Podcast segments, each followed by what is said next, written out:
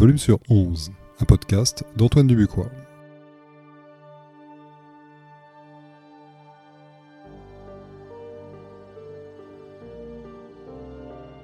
De la musique avant toute chose. Ça, c'est Verlaine qui l'a dit. Avec le volume sur 11, ça, c'est Spinal. On n'a jamais autant produit de musique qu'aujourd'hui. Pour les artistes, c'est loin d'être simple de se faire connaître dans tout ce bruit. Dans le volume sur 11, je vais à la rencontre des artistes, à la découverte de nouveaux noms et de nouveaux sons. Dans chaque épisode, une nouvelle rencontre. Il y aura de la pop, du rock, de l'électro, du métal, du punk, du rap, tous les genres. Ouvrez vos chakras, on commence.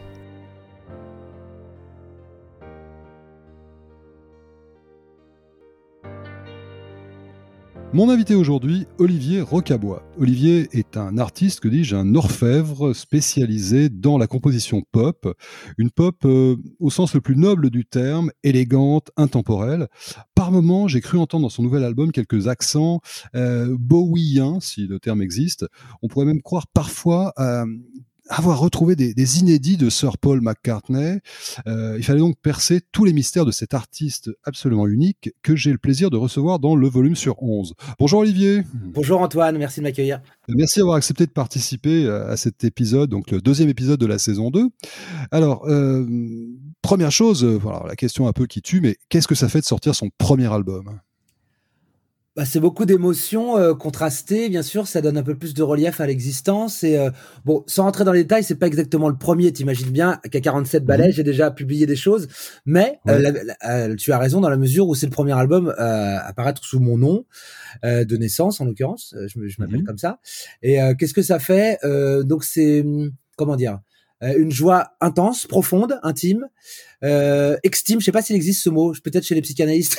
tu vois ce que je veux dire euh, Si ça existe, ça a été, ça avait été utilisé quand tout le monde s'était mis à bloguer ou à publier, à raconter sa vie sur les réseaux sociaux. on avait parlé effectivement de, de, l'extime, de l'extimité, voilà, nouveau concept. Et donc la toilette, la toilette extime, tu veux, sur les blogs. non, pardon. Mais bon, bref, en fait, euh, ce qui s'est passé, c'est que euh, oui, oui, c'est une grande, je te dis, une satisfaction euh, intellectuelle, euh, spirituelle, financière, pas, pas pour l'instant. Mais voilà, en fait, euh, j'ai eu l'impression de, comment dire, que mes chansons, voilà, avaient, pardon pour le, le, cliché, la porte, la porte ouverte, mais avaient un peu une existence, enfin, comment dire, une audience au-delà de mon, de ma fanbase modeste, mais très active. Tu me suis? D'accord.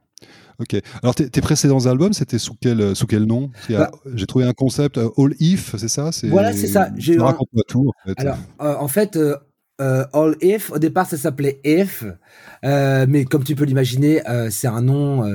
il y a plusieurs, il y a des bouquins, il y a des films qui s'appellent comme ça. Il y a même des groupes. Parce que If, en fait, If, All If, etc. J'ai créé ça à la fin des années 2000, donc il y a une quinzaine d'années maintenant.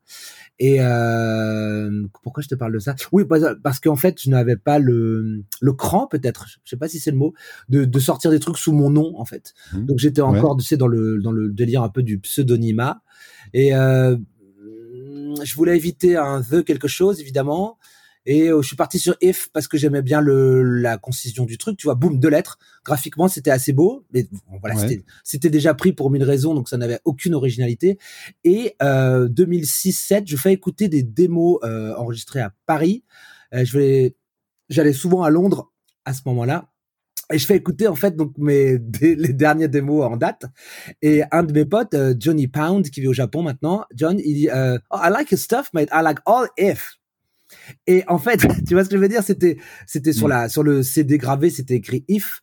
Et donc, euh, le fait que je m'appelle Olive, que mes copains euh, anglophones ou pas m'appellent Olive, Olive, tu vois le V qui peut se F Fiser, c'est devenu, c'est devenu une sorte de pseudo euh, que voilà. Et enfin, et il y a eu à peu près une vingtaine de membres au fil des années. Je vais pas tous les détailler, hein, mais il y a eu des figures très importantes comme Antoine Pinchot, euh, Hot Bread, c'est son surnom. Un mec, euh, un mec super. Euh, on a bossé pendant, pendant des années ensemble, Antoine. C'est un grand musicien et un grand arrangeur. Bah, l'album Absolute Poetry, dont on parlait tout à l'heure brièvement, directement de Olive, bah, c'était l'aboutissement de ces dix années en fait de où il y a eu beaucoup de dates, beaucoup de scènes parisiennes. Tu sais, j'ai écumé vraiment tous les tous les clubs. Évidemment, le, le triumvirat, c'est Popin, Motel, Truskel, ce sont tous des copains, les patrons. Ouais. voilà, j'ai beaucoup écumé toute cette scène et euh, sous le nom de If, de All If et avec des membres différents et euh, au bout d'un moment il fallait bien fixer les choses sur disque en fait hein. et euh, voilà j'ai il a il a fallu tout ce chemin en fait il a fallu ces rencontres des, des, des, amitiés qui sont pas éternelles mais voilà qui font qu'au bout d'un moment j'avais suffisamment pris confiance en moi pour me dire allez vas-y mec prends le taureau par les cornes et balance la sauce à ton nom. C'est pourquoi j'ai publié il y a deux ans un premier single sous mon nom déjà. C'était une sorte de d'un petit pas euh, de, de tapas. Test. voilà c'est ça. Ouais. Comment tu es venu à la musique finalement? J'ai un profil extrêmement banal je veux dire. Commencé la guitare à 16 ans euh, après une TS, ah, je m'arrêterai là sur euh, l'extimité. Mais euh, en fait, ouais, j'étais en terminale, je venais de me faire virer du lycée, j'allais pas très bien. Et je me rappelle, j'écoutais beaucoup les Doors. Enfin, tu vois, j'étais dans le pur cliché provincial rock, etc. Euh, mes copains, eux, étaient un peu plus originaux. Ils écoutaient les Stone Roses, les Happy Mondays, etc. Et moi, j'étais, je commençais déjà à bloquer sur les années 60. Je me disais que je voyais ça comme la Renaissance italienne, mais pour la musique, si tu veux, comme un truc indépassable, Golden Years, etc. Bon, j'ai un petit peu avancé là-dessus. J'ai élargi mon spectre, mais je reste euh, comme une sorte de de high mat tu vois, un pays, un pays euh, imaginaire. Je l'ai pas vécu. Je suis né en 74, donc il y a pas. Alors les, les débuts, euh, les euh, voilà, les origines. en fait, ouais, j'avais 16 piges. Mon papa qui s'appelle Jean-Yves, grand mélomane, grand fan des Beatles. Il porte la montre à droite. Il est des droitiers, papa. Normalement, un droitier porte la montre à gauche. Tu sais, il y a une sorte de de, de coutume comme ça. Mais depuis qu'il a vu quatre garçons dans le vent, sais, le titre français de A Hard Day's Night, euh, il a vu que Paul McCartney portait la montre à droite, et donc depuis, ah depuis l'été 64, il porte la montre à droite. Donc c'est pour te dire que voilà, les Beatles, ça ne sort pas de nulle part cette passion dans la famille. Et euh, donc papa m'achète un peu à contre-cœur parce qu'il sentait bien que ça allait être, euh, comment dire, tellurique quoi. il m'achète une gratte quand j'ai 16 piges, je, je, je, traversais une période un peu compliquée de d'ado quoi, classique. Et puis voilà, de fil en aiguille tu retrouves les trucs à la feuille, euh, tu as des copains, notamment mon copain Alexis Robiou, qui lui jouait déjà de la guitare, euh, qui m'apprend le mi majeur, le la majeur, etc. Et puis mhm. tu commences à choper, donc je te dis des trucs à l'oreille, puis les tablatures, euh, puis tu commences à écouter autre chose que les Beatles, et tu te rends compte que putain, tu commences à, à tracer comme le comment ça s'appelle, tu sais les petits les les, les bouquins pour les enfants, tu sais, où tu, euh, tu vas de 56, 57, 58, tu, hmm. au bout d'un moment, tu as 300 points et tu obtiens un, truc hyper complexe, euh, une figure euh, géométrique. Et donc voilà, de, j'ai tissé ma toile comme ça, et puis j'ai commencé à écrire des chansons assez vite dans la foulée à partir de 18 ans. Euh, à la guitare, puis je me suis mis au clavier parce que je me sentais à l'étroit ce qui rétrospectivement est hyper présomptueux comme tu te sentir à l'étroit c'est comme pour te dire ouais c'est bon Rome je l'ai vu en deux jours c'est pas du tout ça mais euh, Tu vois ce que je veux dire? Mais je me sentais à l'étroit. Euh, technique, techniquement, si tu veux, je suis un instrumentiste plutôt médiocre. Donc voilà, je joue de la guitare et du piano euh, décemment, suffisamment pour pouvoir euh, matérialiser les, les, les, mélodies que j'ai dans, dans, le crâne en fait. Et ça, voilà, je cherche pas à être un virtuose, je m'en fous un peu en fait. Euh, J'en parlais avec mon copain Guillaume Glin qui joue de la batterie avec moi. Et hier, on, on, on élaborait un nouveau morceau qui est la suite de Penache I'd like to make my ah exit with panache. C'est la suite en fait. Vous verrez ça dans le prochain album. Mmh. Et, euh, et je lui je lui donnais des indications. Ça va, il a il a il fourmille d'idées, c'est pas la question, mais des fois je donne évidemment des, des orientations. Et euh, je lui disais voilà, je veux ni du virtuose ni du tribal. Démerde-toi pour trouver une troisième voie quoi. et donc en fait on communique beaucoup comme ça, comme tout le monde par image, tu sais, comme Brian Eno. Il, voilà, il faut que ce soit anthracite quoi. Mmh. Ce solo, je veux qu'il soit anthracite. Euh, voilà, mais voilà, j'adore ça. Ouais, c'est fort. Mais c'est marrant parce que tu dis, ouais, je suis un instrumentiste moyen et tout, mais enfin, c'est quand même, tu, tu, tu fais une, une, musique qui est quand même très sophistiquée. Ouais, pour de la pop, éventuellement, et encore. Ouais. Parce que j'écoute, en fait, euh, depuis, je sais pas, 30 ans, j'écoute des, ouais, des trucs un peu, un peu élaborés. À nouveau, restons-en bien. Euh, euh, enfin, comment dire Il y a une piscine olympique et de l'autre côté, il y a l'océan Pacifique. Tu vois ce que je veux dire? Mmh. Et donc voilà, restons modestes. Donc oui, voilà, j'ai comment dire, j'essaye de d'agréger toutes les. C'est pas vraiment des connaissances parce que je suis vachement sur l'intuition, sur l'instinct, tu vois. Euh, La plupart du temps, mes démos, ce sont des premiers jets quand même. C'est un peu euh, Sid Barrett, tu vois, les premiers albums de Sid Barrett, c'est comme mes démos, elles sonnent comme ça en fait. Euh, quand pour le box set des 10 ans ou quand je vais claquer, on sortira les démos et tout, les outtakes. Mais et vous verrez que c'est carrément Madcap Laughs, euh, euh, comment dire, euh, Baby Lemonade, ce genre de choses, quoi. Ah oui, d'accord. Tu vois, alors au final, sur disque, ça sonne, waouh, du genre putain, ils ont sorti le London Symphonic Orchestra, pas du tout en fait. C'est au début, ce sont vraiment des démos fait de briques et de broc. Là, celle que j'ai maquettée l'autre jour, la suite de Panache, je joue même de la batterie. Je fais un truc euh, caisse claire, tom bass, un truc un peu comme la fin de Strawberry Fields. Je rajoute des, des overheads avec beaucoup de reverb et t'as l'impression que c'est mortel et que c'est euh, le batteur des Flaming Lips ou je ne sais qui, tu vois. Mais euh, voilà, c'est euh, c'est beaucoup de c'est beaucoup de travail, un peu d'esbrouf, un peu de frime et beaucoup de bonheur en fait. Exit with Spanish, ça m'a fait un peu penser aux Sparks, enfin certains morceaux des Sparks, ce côté un peu comédie musicale, euh, cabaret. Euh, j'ai trouvé ça très très sympa. J'aurais bien vu, voilà, c'est ça, Ron Mael, euh, piano, et puis en train de faire sa petite danse après. à fond, j'adore les Sparks. Bien sûr. ouais. Mais c'est marrant parce qu'en fait là, tu, tu, me décris effectivement une, une pop. alors à la fois qui est euh, finalement intemporel et euh, qui est aujourd'hui complètement dans l'air du temps. Je vois que, bah, je sais pas, on réédite les All Things Must Pass de, de, de, George Harrison euh, avec le méga coffret extrêmement cher avec un gadget. Bon, alors, dirais pas que Abba s'est reformé, mais enfin aussi c'était aussi une certaine approche de la d'une certaine pop. Là, c'est une très bonne, très très bonne transition parce que finalement c'est tes influences en fait, influence, inspiration. là, effectivement, tu, tu mentionnais bon les, les Beatles, tu mentionnais les Doors, donc là on a parler de, de ABBA. Il y a d'autres euh, d'autres artistes qui t'ont vraiment marqué euh, au fer rouge ou... Oui. Oui, oui, très clairement. Bah, écoute, euh, les... on va commencer par les usual suspects et après on va élargir. Euh, bah ouais, David Bowie, bien sûr. Euh, Bowie en deux mots, premier, euh, premiers émois Bowie-esque, sans vouloir aller contre tes néologismes de tout à l'heure. Euh, J'adore le suffixe esque, tu sais, en anglais, c'est génial pour ça. Picturesque. Euh, bah, Harry Nilsson, justement. Euh, good, old, good, old, Desk, tu vois très bien de quoi je parle. Euh, J'aime beaucoup Harry Nilsson et en France, il est un peu mes, pas mésestimé, mais méconnu, tu vois. Les gens connaissent euh, Without You et euh, Everybody's Talking, ce qui est un peu, ce qui est très limité, quoi. Parce que voilà, mm. tous ces premiers albums sont extraordinaires. Et euh, comment dire, donc euh, Nilsson, pour, pour revenir à Bowie, oui, donc les premiers, les, les premières claques du beau David, c'était Let's Dance, j'avais 8-9 ans, tu vois, donc évidemment.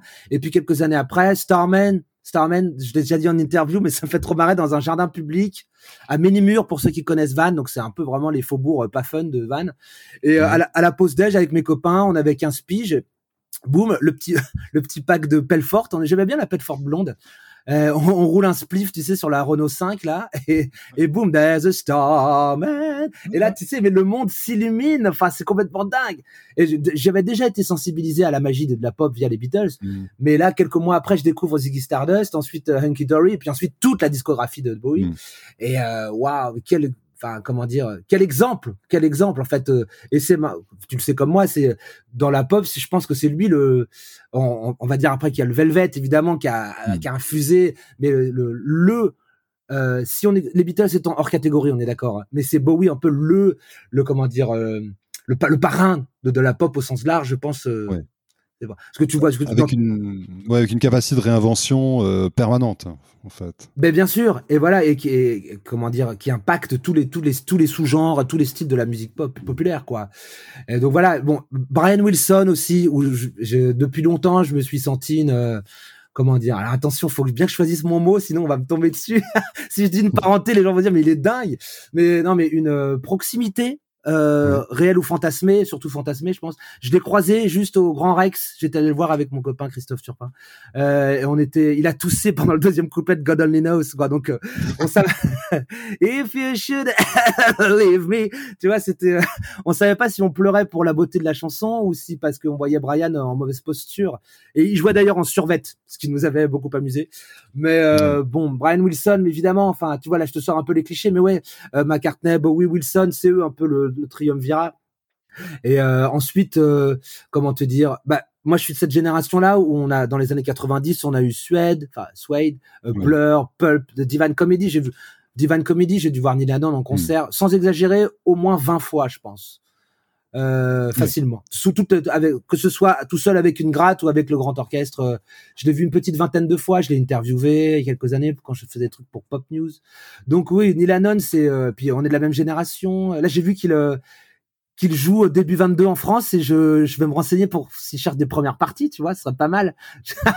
Mais bon, voilà. En plus, ça serait cohérent. Enfin, ça serait très cohérent. Finalement, c'est bah aussi un artisan pop, un, un, orfèvre aussi euh, d'une pop, euh, ouais, complètement euh, hors du temps, en fait, qui, qui passe comme ça les années et que t'écoutes avec autant de plaisir. Voilà, avec le, comment dire, en égrénant tous ces noms, tu vois, c'est là qu'on réalise, bon, voilà, je t'ai pas cité un mec euh, un mec, une femme, un artiste, une artiste moderne au sens, tu vois, qui aurait démarré récemment. Parce que oui, je dois reconnaître que voilà, mes, mes influences, j'écoute ce qui sort, notamment euh, si on parle d'un groupe contemporain qui me plaît beaucoup, c'est Field Music. Tu vois ce que ah, c'est? je, ne connais, je ne connais pas. Field Music, Field Music, c'est deux frères, les frères euh, Brewis, euh, qui viennent de Sunderland en Angleterre. Et euh, les mecs, ils sortent à peu près un album par an depuis 2007, 2006 même. Et c'est extraordinaire. Field Music. Ils viennent de sortir un truc qui s'appelle Flight White Moon, je crois. Euh, et c'est, euh, mais en fait, et les mecs, enfin, s'inscrivent. Euh, c'est peut-être, ah, je sais pas. il a bien fallu remplacer les religions à un moment. Là, je, je vais dans un terrain un peu glissant, mais tu vois ce que je veux dire? Et la musique pop a joué cette euh, a, a, eu cette fonction à un moment. En tout cas, moi, dans ma famille, dans ma famille où la religion était assez peu présente, il, fa, il, faut bien que le, il y a comment dire une euh, des croyances qui viennent se s'ancrer quelque part tu vois dans tous les dans les interstices dans le bah dans le pas le néant mais tu vois il y a y a il y a un vide qui est laissé. Au bout d'un moment les gens ils ont besoin de remplir leur vide quelque chose d'amour de, un truc extrême. Et voilà voilà dans ma vie privée je suis très heureux euh, mais la musique euh, a littéralement sauvé la mise. Je dirais pas me sauver la vie c'est trop c'est trop ce sera risible. Mais tu vois a donné vraiment du sens à ma vie quoi. Et donc euh, c'est pour ça s'inscrire dans une forme de tradition. Moi, je vois pas, je vois rien de rigoriste ou de, de comment dire, de, de fondamentaliste ou de comment dire, même de passéiste. Allez, allons-y.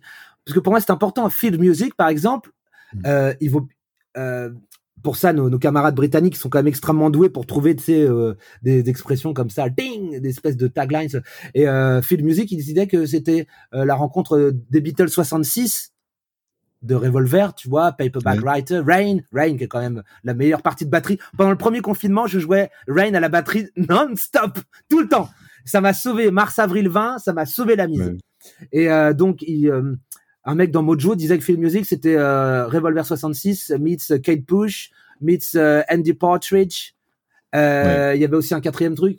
Euh, et oui, enfin bref, voilà, etc. Tu vois, c'est pas pour le plaisir de, de trouver des références, c'est parce que voilà, au bout d'un moment, chacun dessine son propre.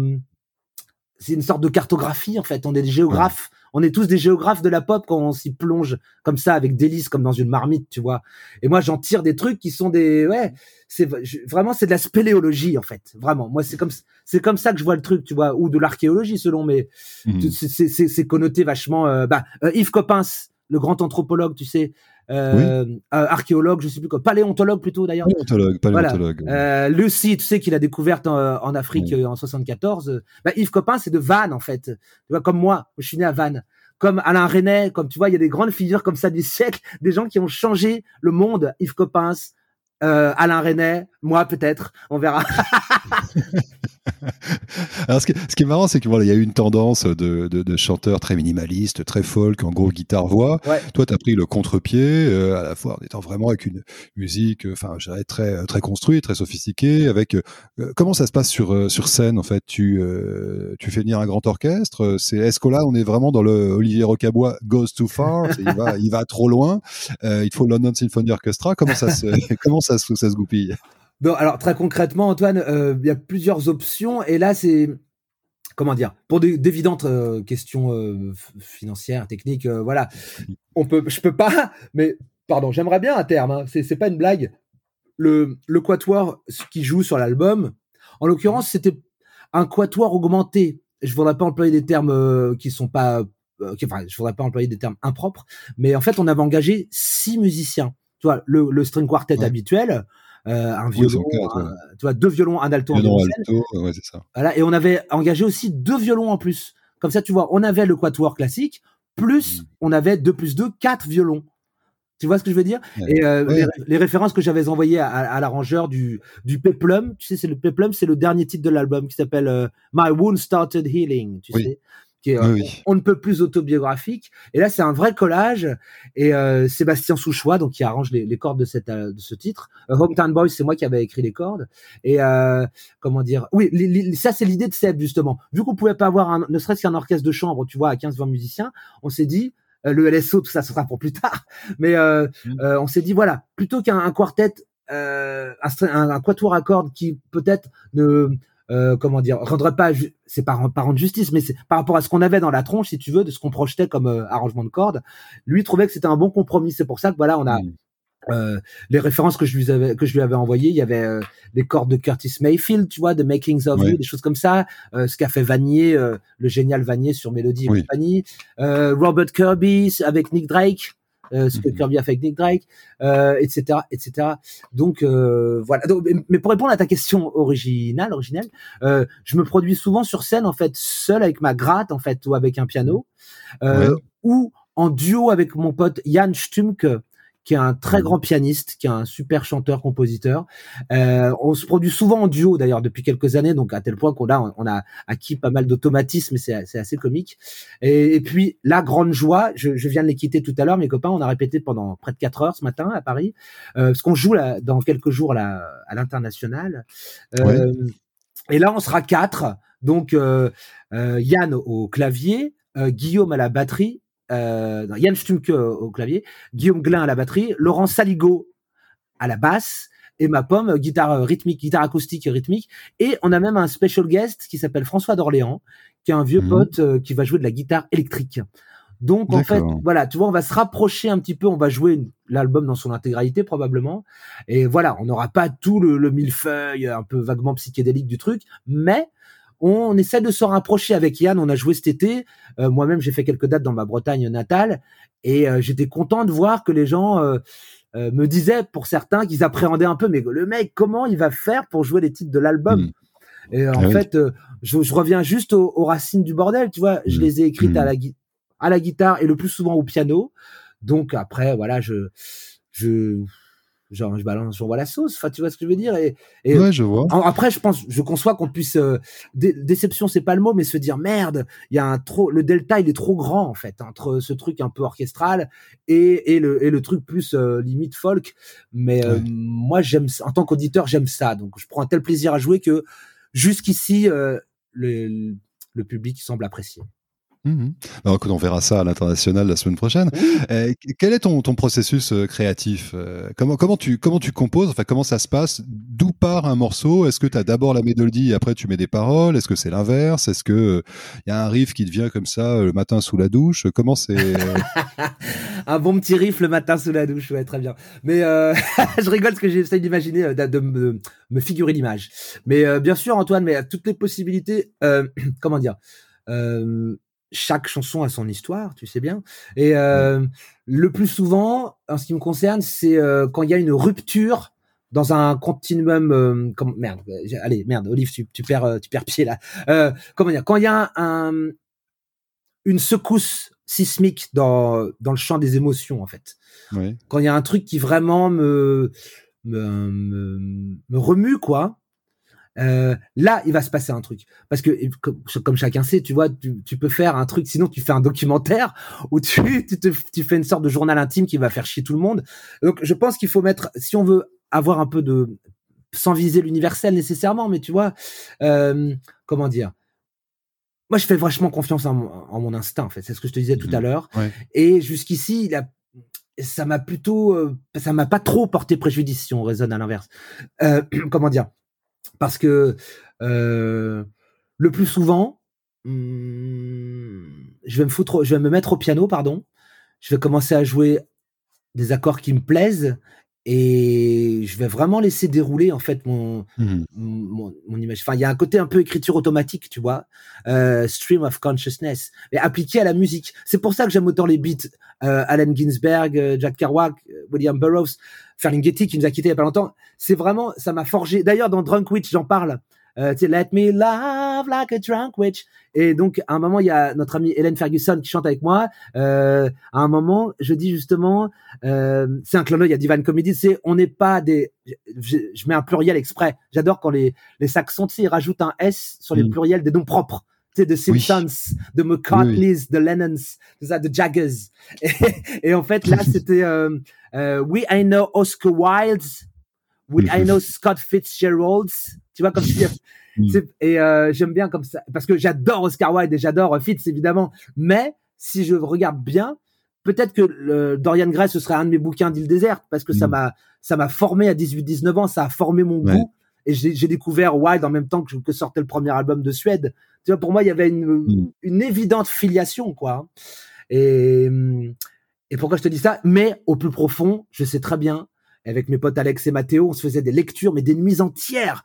On lisait Ginsberg, Burroughs, des nuits entières en buvant du whisky, tu vois, et on était dans le cliché le plus total, mais on, a, on, le lisait à haute voix, je veux dire, on riait et on jouait du tambourin, comme euh, McCartney et Ginsberg, tu sais, ils avaient fait euh, plusieurs shows comme ça ensemble. Tiger, Tiger, et euh, bon, je sais pas, pour moi, il y a des, et d'ailleurs, Ginsberg qui avait assisté aux séances de We Love You, tu sais, des Rolling Stones. Ouais. Et tu sais que John et Paul font les chœurs dessus, c'est connu cette histoire. Hein. Et il explique que c'était, comment disait ça? C'était super beau, évidemment, il le disait très bien. Euh, c'était les, euh, il faisait une référence à la Renaissance italienne justement, en disant il voyait Jagger, Richards, Lennon, McCartney qui, qui étaient, euh, qui avaient 24-25 ans, tu vois, qui étaient au sommet de leur leur euh, artistrie et de leur beauté quoi en même temps. Et mhm. lui étant gay, c'est ça donnait un peu de, de piment en plus. Donc c'est euh, mon inspiration, elle vient de là. Je, je réponds pas du tout à la question. Non, non, mais non, ah non, si, si, complètement, complètement en fait. Ouais, en fait, ce sont des, ce sont des influences très bah, éparses, ça veut rien dire, mais mm. voilà, ça, voilà, j'ai, euh, euh, si tu veux, euh, je souffre de grands troubles du narcissisme. non, mais c'est-à-dire que, comme tous les musiciens, évidemment, tu vois, un jour, je me dis, putain, c'est quand même pas mal, et puis le lendemain, tu es la dernière des merdes. Enfin, c'est, c'est un schéma extrêmement classique. Mm. Après, tout est question de, d'amplitude de degrés comme les comme les marées. Moi, je préfère me baigner dans l'océan. Euh, D'aucuns préfèrent se baigner dans une piscine en béton. Bah, voilà. Bref, c'est c'est pas pour créer une hiérarchie, mais voilà. Moi, j'aime l'océan parce que voilà, j'aime le, le, le, limitless and dying love, tu vois. Et c'est ça qui me plaît. Et donc, euh, voilà, j'ai en fait. Euh, en même temps, les, les meilleures chansons, je sais pas si ce sont les meilleures, mais les, les chansons qui marquent le plus les gens euh, dans, dans le, les, dans mon mon modeste répertoire, des chansons comme Over the Moon, euh, que hmm. je joue souvent en concert mais qui n'est pas encore officiellement enregistré, euh, Green Green Gardens ou euh, des choses comme The Sound of the Waves. C'est des moments justement, c'est des chansons qui sont vachement sur l'introspection justement, hmm. ou des chansons. Attends, est-ce que oui, voilà. Là, je cite des chansons où je gueule pas, tu vois, une sorte de de cri primal comme ça où ça m'a vachement marqué. Ça j'ai interviewé Bobby Gillespie d'ailleurs on en avait parlé ça c'était génial. Le rapport le rapport avec Lennon euh, le, premier album solo c'est Plastic Ono et oui, euh, l'influence de Janov c'est ça? Janov ouais Arthur Janov et euh, etc etc et pourquoi je te dis ça? Oui voilà les hmm, je recherche en fait c'est ça. Euh, je, comme tout le monde, je recherche, tu vois, l'amour, l'approbation de mon prochain mmh. quand même. Mais je, je recherche pas l'unanimité pour autant, tu vois. Euh, de, depuis l'enfance, en fait, euh, je l'ai vachement cultivé. Maintenant, j'ai 47 balades, donc euh, c'est c'est un peu caduque comme remarque, même si c'est euh, ça se trans. J'aime bien le verbe transplanter. Je, suis jardinier du mmh. dimanche. Eric the Gardener, un des meilleurs morceaux de Divine Comedy d'ailleurs. J'en avais parlé avec Eric Matthews, ça fait vraiment name dropping de frimeur. Euh, Eric, tu sais, la, moitié de Cardinal, tu sais, le, un grand musicien américain. Ouais. Tu vois qui c'est? Et euh, là, là j'avoue, j'avoue, je le, je le connais pas. Pas grave, je t'enverrai les, les rêves. Et euh, on avait parlé de Eric, euh, Eric le jardinier, donc un, un morceau de, de Divine mmh. Comedy sur fin de siècle. Ça, je vois, ouais. Et ma femme adore ce morceau. D'ailleurs, fin de siècle, c'est son album de, de chevet. Je lui ai racheté en vinyle là, les, les rayettes de l'année dernière. Et euh, pourquoi on dit tout ça? Oui, voilà, euh, cette recherche, cette quête comme ça euh, euh, je, je, réalise que quand je crie, en fait, c'est probablement par euh, dans mes chansons. T'as remarqué, je gueule pas mal, je chante assez mmh. haut. J'ai besoin de ça, en fait. Ouais. Et à la fois, je, je pense que je touche plus les gens quand je suis dans une sorte de douceur, de tendresse qui me ressemble aussi. Et voilà. Mais c'est ce que je disais depuis l'enfance. Voilà, il y a vraiment ça chez moi les, les, proches pourront te le confirmer. Il y a ce mélange comme ça de espèce de showman euh, qui peut être un peu fatigant. Le fait qu'avant je picolais beaucoup, j'ai toujours aimé ça. L'alcool était un euh, de, de 14 à 43 ans, c'était au cœur au cœur de mon projet, tu vois. Mais euh, pour sans tomber dans les clichés, c'est la Bretagne. bah oui, bah, ouais, bah, bien sûr, ça joue. Oui, voilà, mais ça m'a ça m'a permis de vivre des choses assez intenses. Mais voilà, alcool ou pas, depuis la maternelle, donc là la question de l'alcool se posait pas, pas encore. Euh, mais j'étais chez les jésuites, je me suis fait virer de chez les jésuites, ça c'est authentique. Hein, J'ai des papiers qui le qui l'attestent.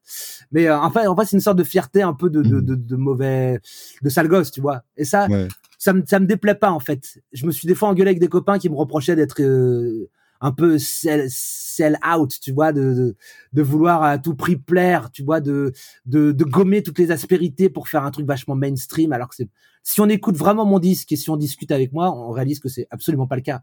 Que, voilà, je, je vais piocher dans, dans un, j'ai un bassin, un, un, vivier, un vivarium, tu vois, avec des, des choses un peu dans qui partent un peu dans tous les sens de toutes les époques et avec voilà des, des, des euh, avec un tronc commun qui est vachement euh, affirmé, référencé. Mmh. Mais j'ai la, la, vanité ou la faiblesse de croire que voilà j'en fais un truc un tout petit peu perso. Enfin c'est ce que j'essaie, c'est ce que je m'efforce de faire en tout cas démo après démo, dé, démon enfin j'allais dire démo après démon.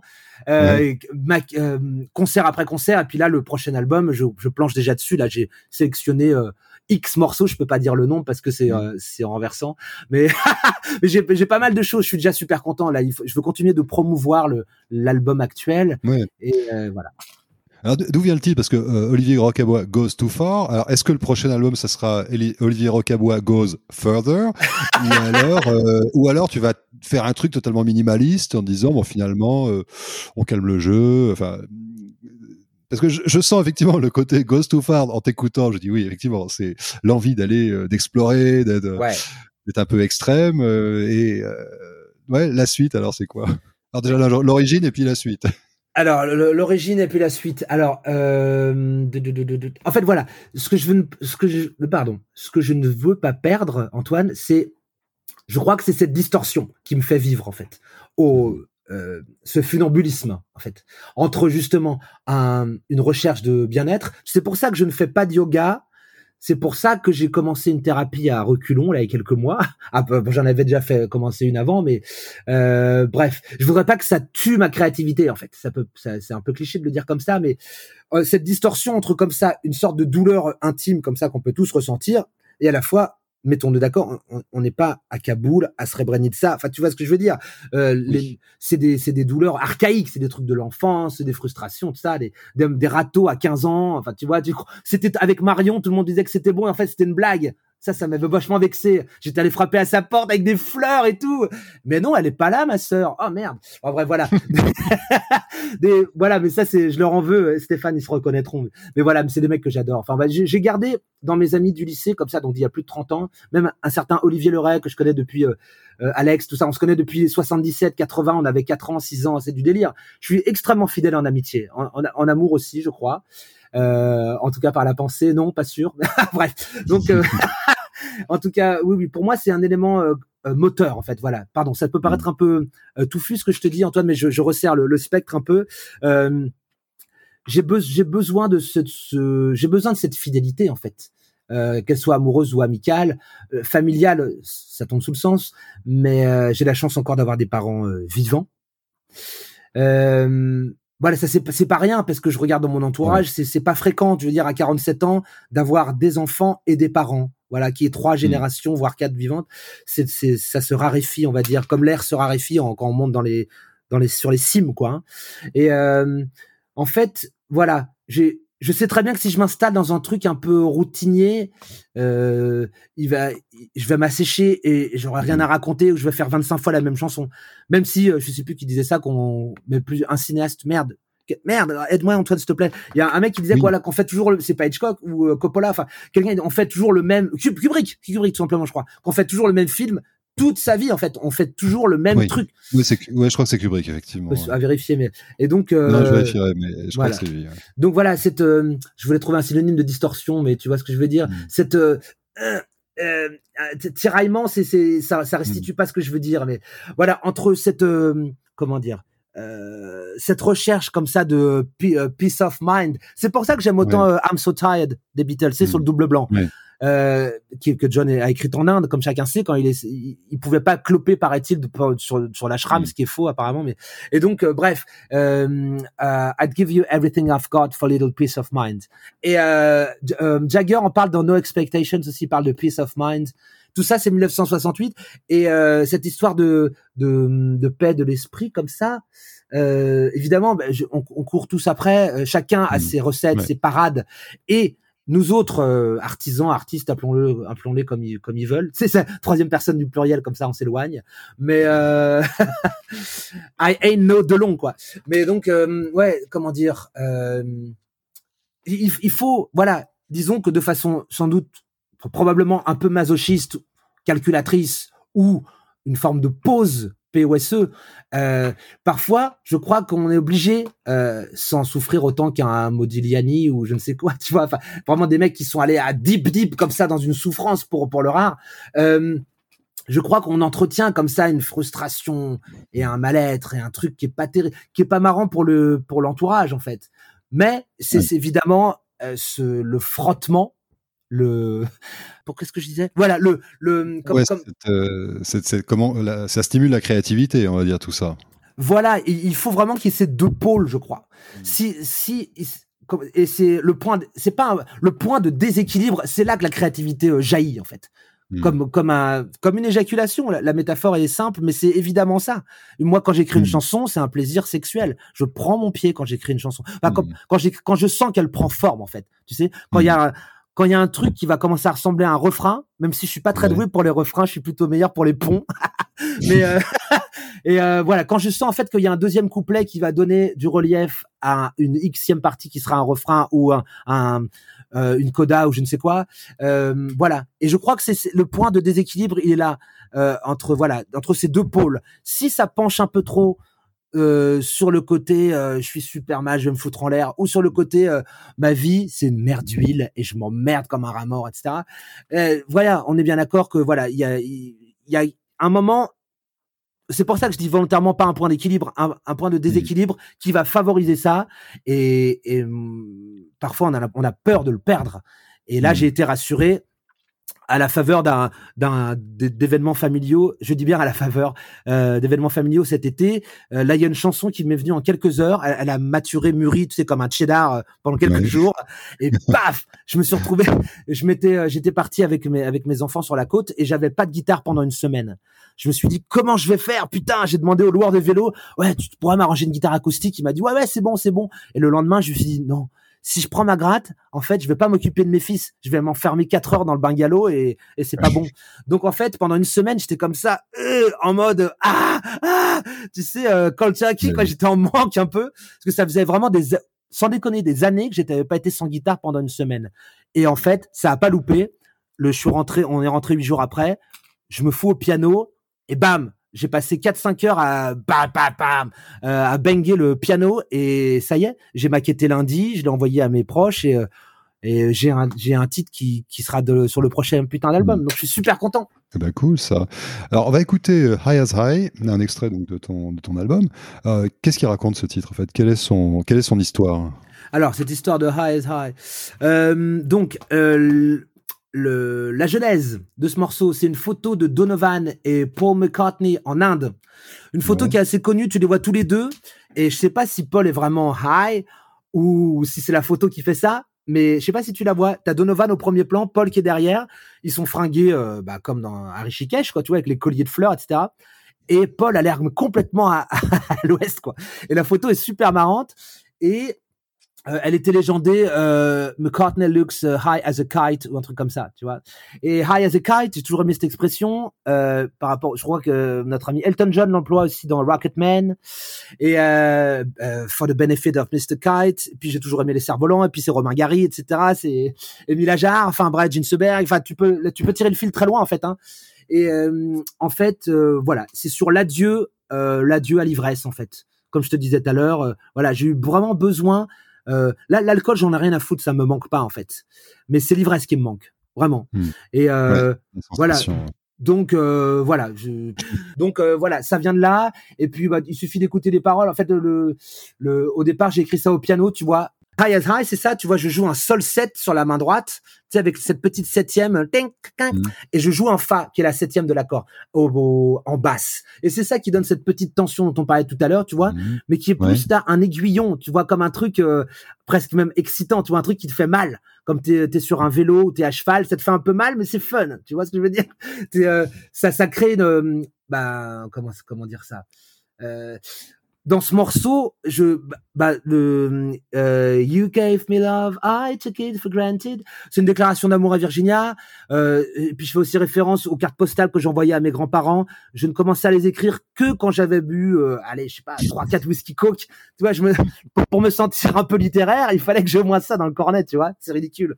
Mais euh, et puis avec toujours un paquet de Dunhill ou de Cravena, tu vois, pour le chain smoking de, de l'auteur. Mais j'étais dans le pire cliché, quoi. Je buvais au plumard comme Bukowski, tu vois. Je trouvais ça stylé. Mais, mais euh, bref, c'est comique. Mais voilà, tout ça, voilà. Je, je, voilà, j'ai éprouvé, euh, j'ai éprouvé tous ces clichés. C'est pour ça que maintenant j'en parle avec une forme de tendresse amusée, tu vois. Mm. Mais euh, High as High, c'est ça en fait, et c'est la célébration de l'ivresse sous toutes ses formes. Et je me rends compte que maintenant, voilà, je suis beaucoup plus heureux maintenant sans tout ça en fait. D'accord.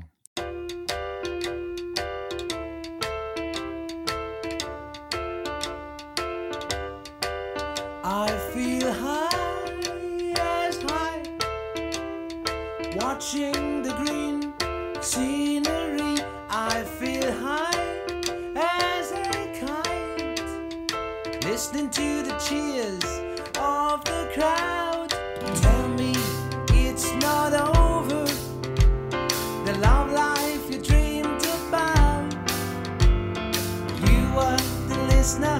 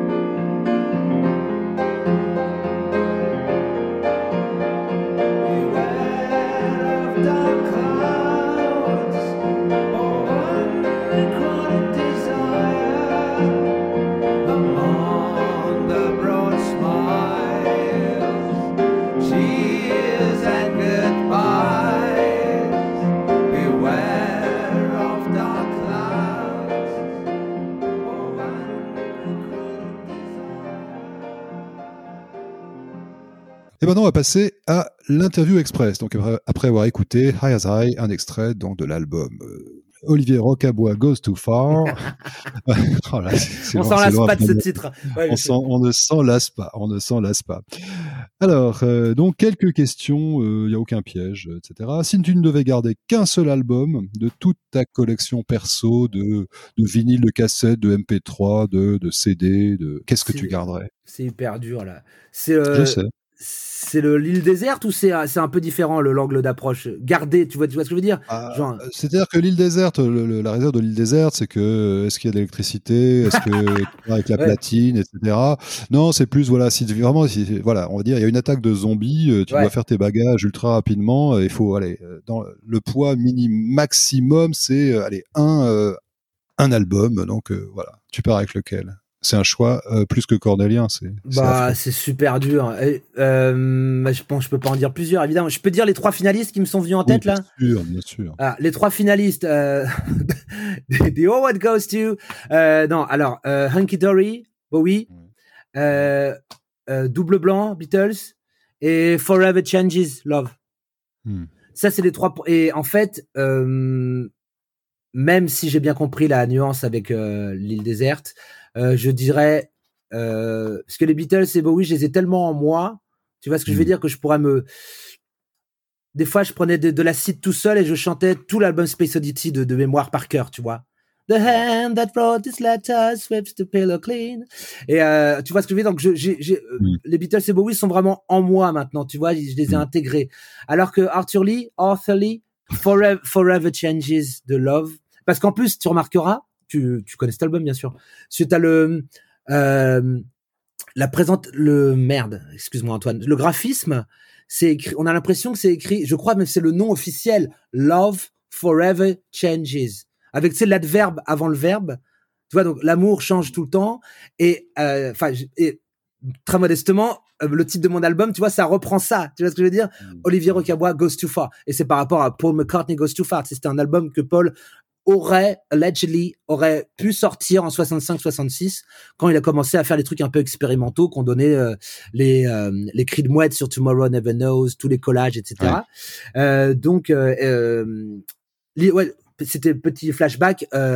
Blablabla goes too far, ça vient de, de, Paul et à nouveau l'analogie Love Forever Changes parce que cet album il me plaît de A à Z même si euh, comment te dire Parfois, c'est des souvenirs un petit peu hmm, contrastés parce que c'est un disque que, que j'ai découvert à 18 ans.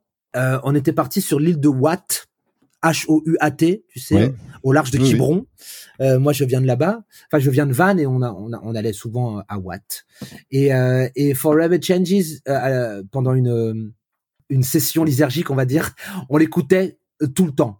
Et donc, il a marqué durablement euh, mon jukebox mental, à tel point que je rejoue de temps en temps euh, Old Man, The Red Telephone, des choses comme ça. Je les joue en concert des fois comme ça au débeauté. Old Man, je la connais, je m'en rappelle bien, tu vois. Y a tous les musiciens peuvent te jouer X morceaux comme ça de tête, sans. Mais celle-ci, elle me. En plus, elle est de Brian McLean, donc c'est c'est encore autre chose. Mais cet album, en fait, il représente. Euh, comment te dire?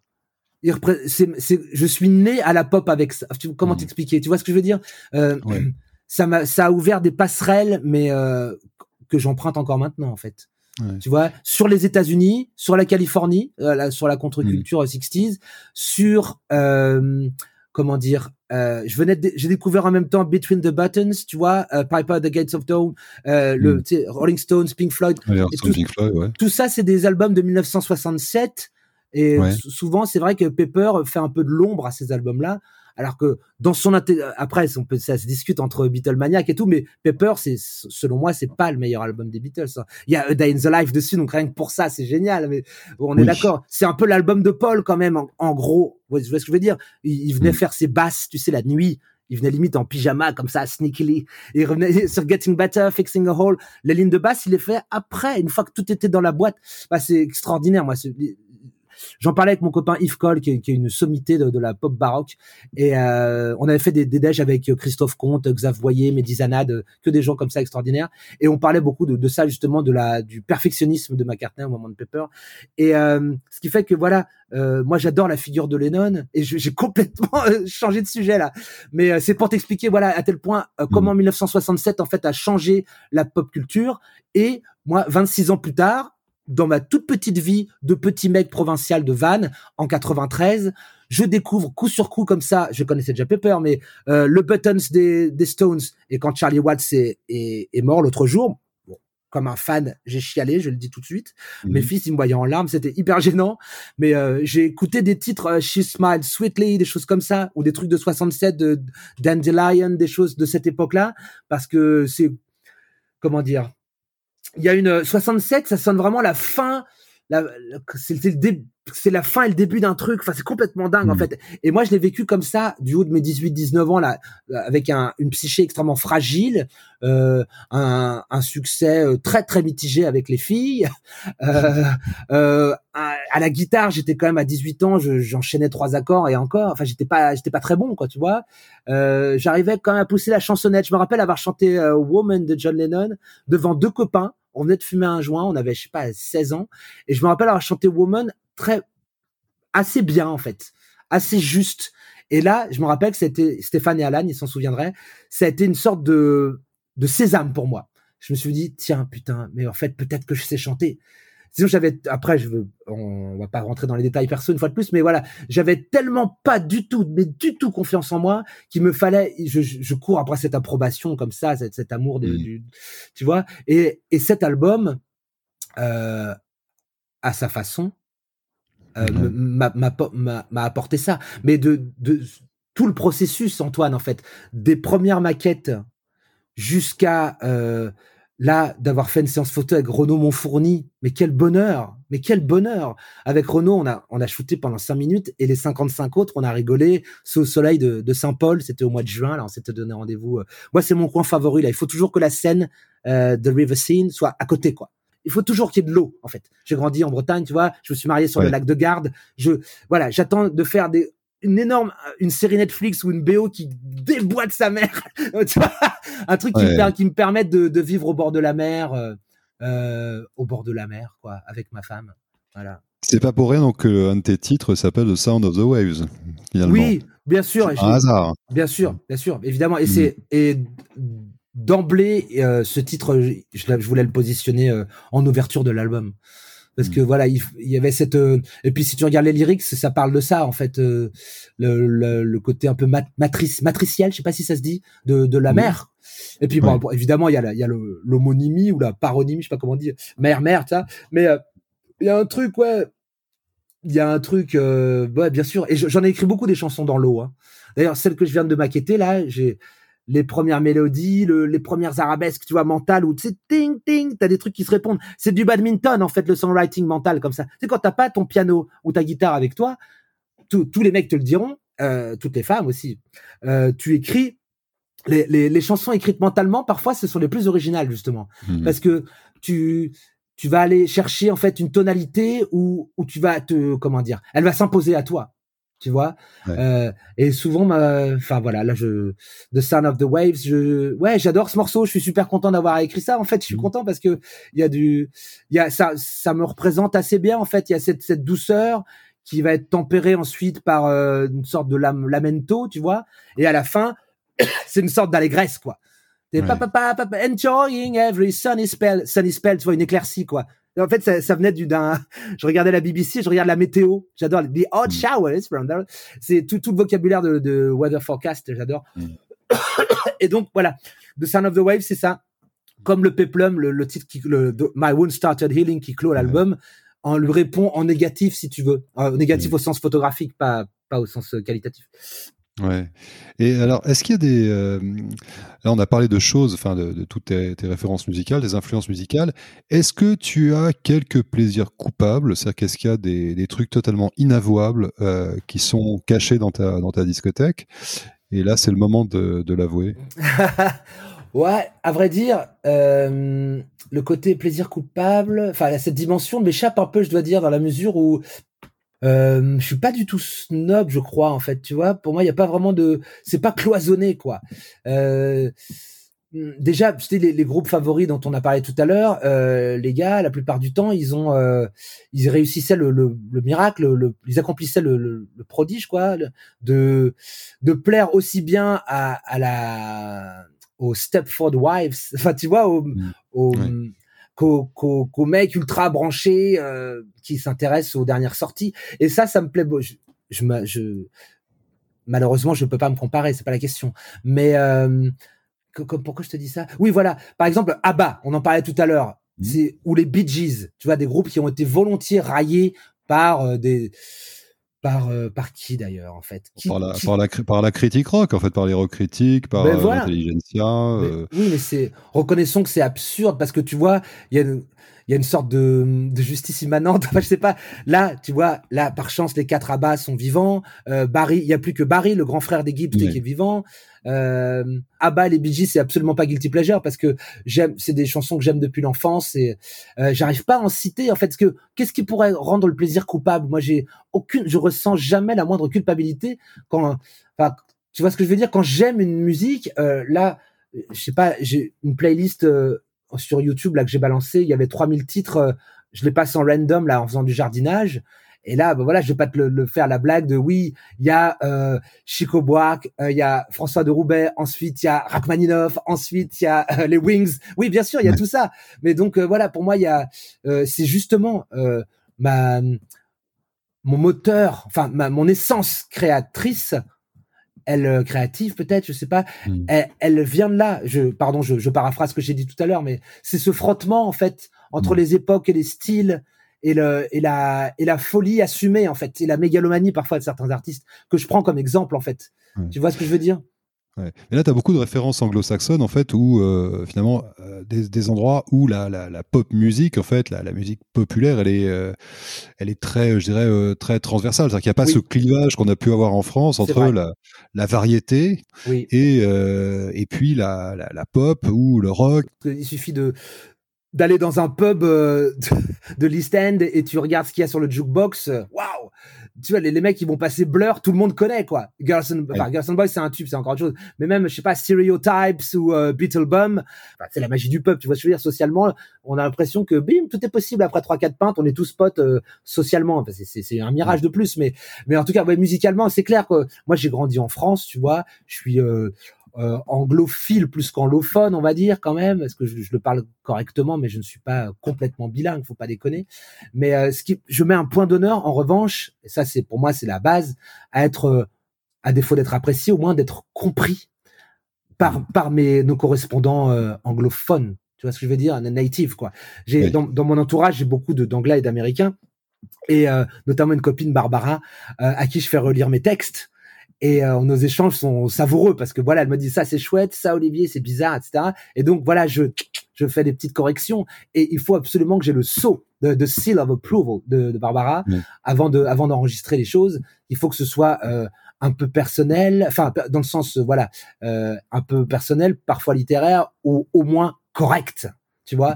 Et parce que pour moi ce serait c'est un affront. Quand je réalise qu'il y a une faute grossière je j'ai de l'eczéma je veux me jeter de la tour Eiffel. Enfin c'est terrible et euh, donc euh, voilà mais ce que je réponds à la question. Oui voilà moi j'ai grandi en France voilà mm. ah ben, avec un papa qui qui a délaissé les Beatles pour Sardou ça j'ai jamais compris. Et euh, parce que papa en fait il aime les Beatles jusqu'à Rubber Soul. Moi c'est l'inverse tu vois. C'est à partir ah de Rubber Soul que ça se passe quand même. Mais même si j'adore leur énergie amphétaminée du début c'est génial aussi. Mais euh, donc voilà, c'est euh, j'ai grandi dans cette France-là des années 80 où voilà euh, à Vannes quand même on n'était pas non plus complètement euh, arriéré, tu vois, on est tous les kids de 11-12 ans, on écoutait tous des Cure, des Pêche Mode, U2, etc. Et c'était c'était super. Mais ça a donné ensuite, voilà, le ça a ouvert la porte ensuite à Lloyd Cole, aux Pixies et ensuite euh, à tous les groupes qu'on a cités tout à l'heure. Donc c'est c'est c'est hyper formateur en fait. Pour moi, il n'y a pas de frontières. Ou les les frontières, c'est euh, ouais, voilà. Je vais pas partir dans un truc philosophique débile, mais voilà. En tout cas, en art, je parle juste en art, au mm. art au pluriel. Euh, pour moi, les frontières, elles n'ont absolument aucun sens. Ou elles sont faites pour être détruites ou euh, effacées. La, la violence pour moi c'est plus euh, c'est un mode d'expression euh, qui est pas nécessairement condamnable mais euh, mais pas pas dans les arts en fait. Ouais. On va, on va écouter un, pour, pour, pour conclure un, un, titre que je trouve absolument magnifique, Arise Sir Richard. Ah, d'après ce que j'ai compris, c'est dédié à, Ringo Starr. Bien sûr. Euh, Sir Richard Starker. Je ne savais pas qu'il avait été anobli d'ailleurs. Euh, pourquoi Ringo et pas euh, Paul, Alors, John ou George bah, Parce qu'en fait, pour te dire que en écho à ce qu'on disait en introduction, Antoine, en fait, euh, moi, je dirais que j'ai beaucoup appris, euh, enfin, comme plein de musiciens, j'ai un songbook des Beatles, tu sais bien, et euh, donc j'ai beaucoup, beaucoup, beaucoup joué ces morceaux. J'ai même fait partie de quelques groupes, tu sais, tribute bands où tu joues des, des reprises au cordeau, etc. C'était très, très formateur. Pas, pas, pas, un exercice toujours très gratifiant, mais sur le plan purement artistique, ça m'a vachement appris. Parce que, par exemple, je faisais les voix de Paul. Je sais pas si tu imagines ce que Paul McCartney fait sur Ticket to Ride, c'est euh, c'est limite euh, Cathy Berberian quoi. Non mais c'est très très très compliqué à faire. Et donc euh, pourquoi je te dis ça? Oui parce que voilà, au dans mon quotidien de, de musicien, euh, j'avais l'impression d'honorer régulièrement euh, Paul, John et George. Je crois que c'est dans cet ordre-là d'ailleurs le solo, les trois solis de The End. Tu sais, mmh Paul, George et John, et John, je crois que c'est comme ça. Et euh, alors que Ringo, souvent, tu sais bien que c'est le dernier qui, qui c'est le doyen des Beatles, hein, il est toujours vivant, c'est super, mais c'est le plus vieux et c'est le dernier à être arrivé dans, dans l'histoire. Hein. Et euh, il y a cette fameuse photo, tu sais, le, le 22 août 62, c'est la première taufe où ils sont tous les quatre apparemment. Ça doit être au Cavern Club ou un truc comme ça. Et le 22 août 69, euh, Titaner's Park, chez Lennon, tu sais, il venait d'acheter la baraque avec Yoko. Euh, il y a cette fameuse séance, tu sais, où Linda est heavily pregnant, elle attend Marie, mm. et euh, t'as George qui est magnifique, tu sais, on dirait une sorte de hipster de, des années 2005, là, c'est complètement dingue. Et John, on dirait une meuf du Moyen Âge, enfin, c'est complètement, j'adore. Et Paul a sa dégaine euh, déjà pré-Wings, et Ringo était devenu assez beau parce qu'il a minci, je trouve, à ce moment-là. Enfin bref, il y a sept ans pile poil, quoi. C'est les sept ans, le fameux chiffre, les sept niveaux quand ils ont fumé le pétard avec euh, avec Dylan là au Delmonico en août 64, euh, etc., etc. Mais voilà, je trouve que Ringo, voilà, c'est parfois le je suis le mal aimé. Il est, tu vois, il est un peu hum, mésestimé et euh, voilà. Et je me rappelle très bien des images euh, quand il a été euh, knighted et ça m'avait beaucoup plu. Et j'aime beaucoup le verbe arise. Ça faisait référence aussi à Blackbird. Mmh. et puis j'aimais beaucoup ça et je trouvais que c'était cool. Et là, pareil, ça m'est venu j'étais au piano, je, je, tapais un mi majeur et comment je commençais à faire la descente un peu à la zombie, tu vois, un peu comme sur Care of Cell 44, tu vois. C'est pas du tout la même tona, mais ça, ça s'en rapprochait un peu et, euh, et j'ai adoré ça et je me suis fait plaisir. La, la maquette de Arise Richard qui est, qui est audible sur mon Bandcamp d'ailleurs, si vous allez voir. Euh, j'ai créé un petit, un petit comment dire. T'as la démo de, de euh, Hometown Boys et de Arise Richard, tu peux entendre en fait le les, trucs que je fais chez moi en fait et c'est t'as déjà quelques idées de la version def mais t'as aussi beaucoup de euh, pas des errements, mais oui, des, je cherche quoi. Putain, c'est c'est expérimental, faut pas déconner. Mais voilà, c'est c'est une, ouais, une, recherche euh, créative, harmonique. Voilà, de, voilà. et, et en, en, temps en temps réel, tu vois ce que je veux dire? J'ai toujours mm. aimé garder les erreurs comme ça, enfin, les erreurs ou les trucs, euh, euh, les, les, actes manqués, etc. Dans l'album, il y a beaucoup de choses comme ça. On a gardé pas mal de rires ou de paroles ou des, des portes claquées, des conneries, tu vois. Et pour moi, le il y a une sorte de sound design, faut pas déconner, mais on a mis euh, sur certains morceaux, on a passé du temps, des heures à faire un truc vraiment pour pour créer pour l'auditeur quelque chose de d'enveloppant et de immersif. Merde, je voulais pas employer ce mot-là, il faisait partie des mots interdits. Mais tu vois quelque chose de vraiment où tu, tu, te dis je suis parti pour un triple là de 42 minutes. D'ailleurs, des fois je je mets ça, je, je l'ai envoyé à un copain italien, je lui ai mis Buon viaggio Roberto, tu vois, parce que c'est c'est ça le but. Hein. Donc voilà, parce que j'ai répondu à la question sur Ringo, ça va? Ah mais totalement, totalement. Voilà. Eh ben écoute, euh, en tout cas, euh, bah, merci beaucoup Olivier. Avec plaisir, merci Antoine. Euh, voilà, et puis bah écoute, j'attends vraiment impatiemment de te découvrir sur scène. Voilà. À très bientôt. Merci beaucoup Antoine, merci à tous, au revoir. Au revoir.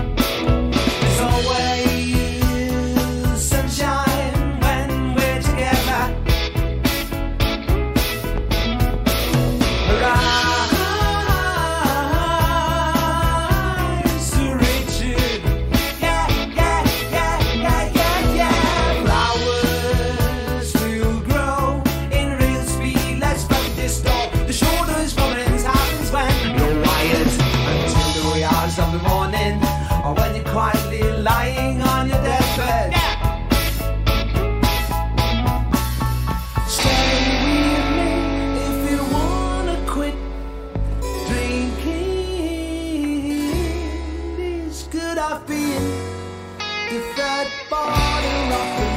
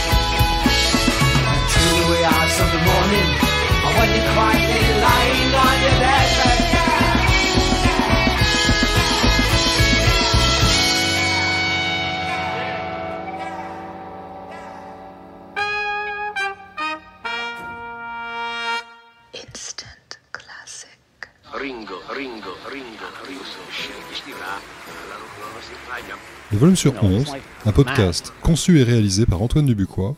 Musique du générique, Nésic. Pour plus d'informations, www.dubuxblog.com.